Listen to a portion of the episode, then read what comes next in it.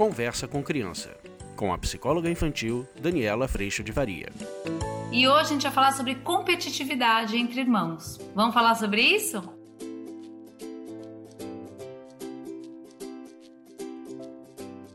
Olha, eu recebi essa pergunta que diz assim: competitividade infantil é fase, é normal? Como as mães devem agir? É aquela cena, né, que veio na minha cabeça quando você sai de casa, ah, mas é engraçado demais. Mas eu entendo. Chega uma hora que fica difícil esse negócio, mas é assim. Você abriu a porta, as crianças saem correndo, aperta o botão do elevador, aí fala, cheguei primeiro. Aí entra no elevador, quem vai apertar o botão do elevador para descer? Depois quem vai chegar primeiro na porta do carro? Depois quem senta primeiro no negócio?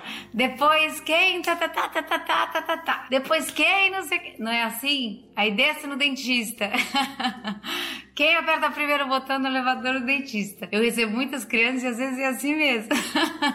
e às vezes eu entro na competição. Vocês sabem que no consultório aqui, eu tenho um corredor que é. O meu consultório tá dentro de um conjunto e o banheiro é no fim do corredor, fora do conjunto. Então, a gente às vezes precisa ir no banheiro, mas aí a gente aposta corrida. Para chegar até a porta do banheiro. Ou é um corredor que é um quadrado, um retângulo, assim, né? Isso, gente, fim do dia, porque tem outros escritórios. Então, assim, quando todo mundo já foi embora, última criança, assim, a gente tira o sapato e corre o corredor inteiro, já vê quem chega primeiro. Eu gosto, não posso dizer pra vocês que não, mas sempre tem um mas. O ponto é, se isso está acontecendo entre os seus dois filhos o dia inteiro, isso pode ser uma grande brincadeira entre eles, mas isso não pode entrar em desconsideração do que você precisa que aconteça. Sabe aquela cena? Eu ainda preciso chegar no elevador, preciso chegar no horário no dentista, preciso chegar lá na tia Dani, preciso chegar na escola. Se tudo vira exatamente essa competição e essa grande gincana, isso atrapalha o dia a dia mesmo.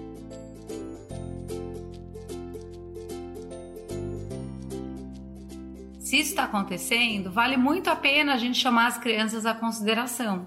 Por exemplo, gente, vamos combinar que vão ter horas que vai valer essa brincadeira e vão ter horas que a gente não vai estar tá brincando porque não dá tempo. Você vai sentir o desconforto e a irritação subindo aí na sua goela, caso você esteja muito desconfortável com isso acontecendo, mas não consegue ser considerada pelas crianças nesse processo. Então, se isso está te irritando, se isso está te desgastando, você não vai pará-los a brincadeira, tipo, gente, para, gente, para, gente, para, ou gente, para isso vai ser uma rotina constante, porque você não parou para dizer para eles onde te gera desconforto, que horas que isso realmente incomoda, que horas que tudo bem. Então vale a pena você perceber tudo isso acontecendo dentro de você, de combinar, fazer combinados. Vamos combinar que vai ter dia que vai valer e aí você pode até entrar na brincadeira junto. Eu tô brincando aqui, mas acabei de lembrar que às vezes eu e o Rogério, meu digníssimo marido, nenhum dos dois quer dirigir, por exemplo. Ai, gente, é tão engraçado. Isso acontece desde que eu casei, porque eu amo brincar, né? Então, ele também. Então, desde que eu casei, às vezes, não, eu não vou guiando. Aí o outro, não, eu também não vou guiando. Mas aí um olha pra cara do outro.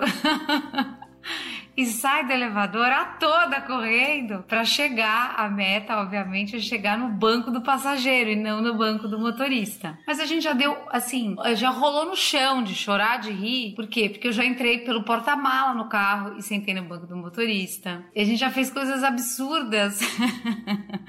para não dirigir. Só que quando que dá para fazer isso? Quando tem tempo, quando isso é possível. Você tá atrasado, precisa ir, às vezes você vai falar, ah, não, não tô afim de dirigir, ou tem uma reunião, ou preciso falar com alguém no telefone, você pode ir guiando. Aí a gente vai ceder e vai tratar a coisa como adultos, tá certo? Mas essas brincadeiras, elas são muito legais também, quando é possível.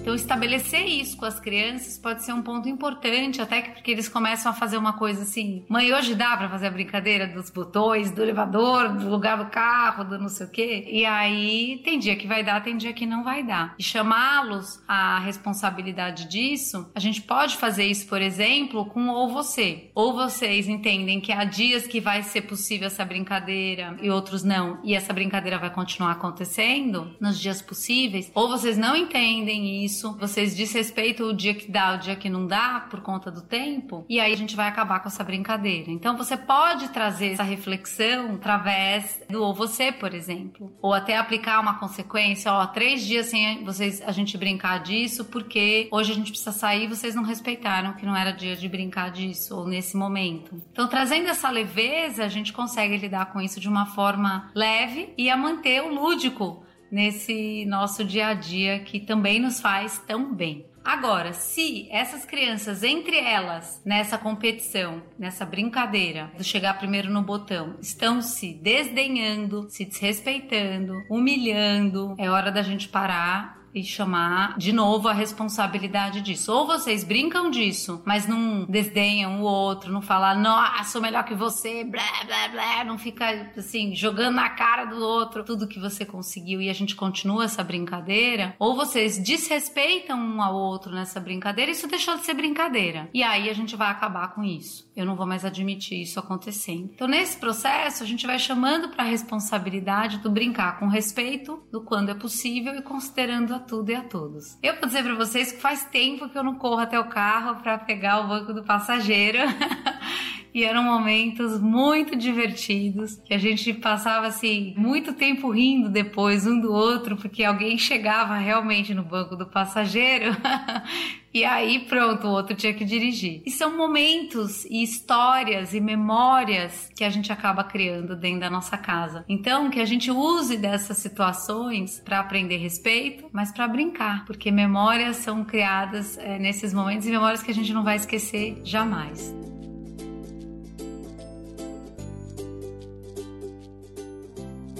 Eu agradeço muito a Deus pela presença dele no meu coração e agradeço muito a tua presença aqui. A gente se vê na próxima. Um beijo, tchau. Você acabou de ouvir Conversa com Criança, com a psicóloga infantil Daniela Freixo de Faria. Mande seu e-mail para conversa@danielafaria.com.br.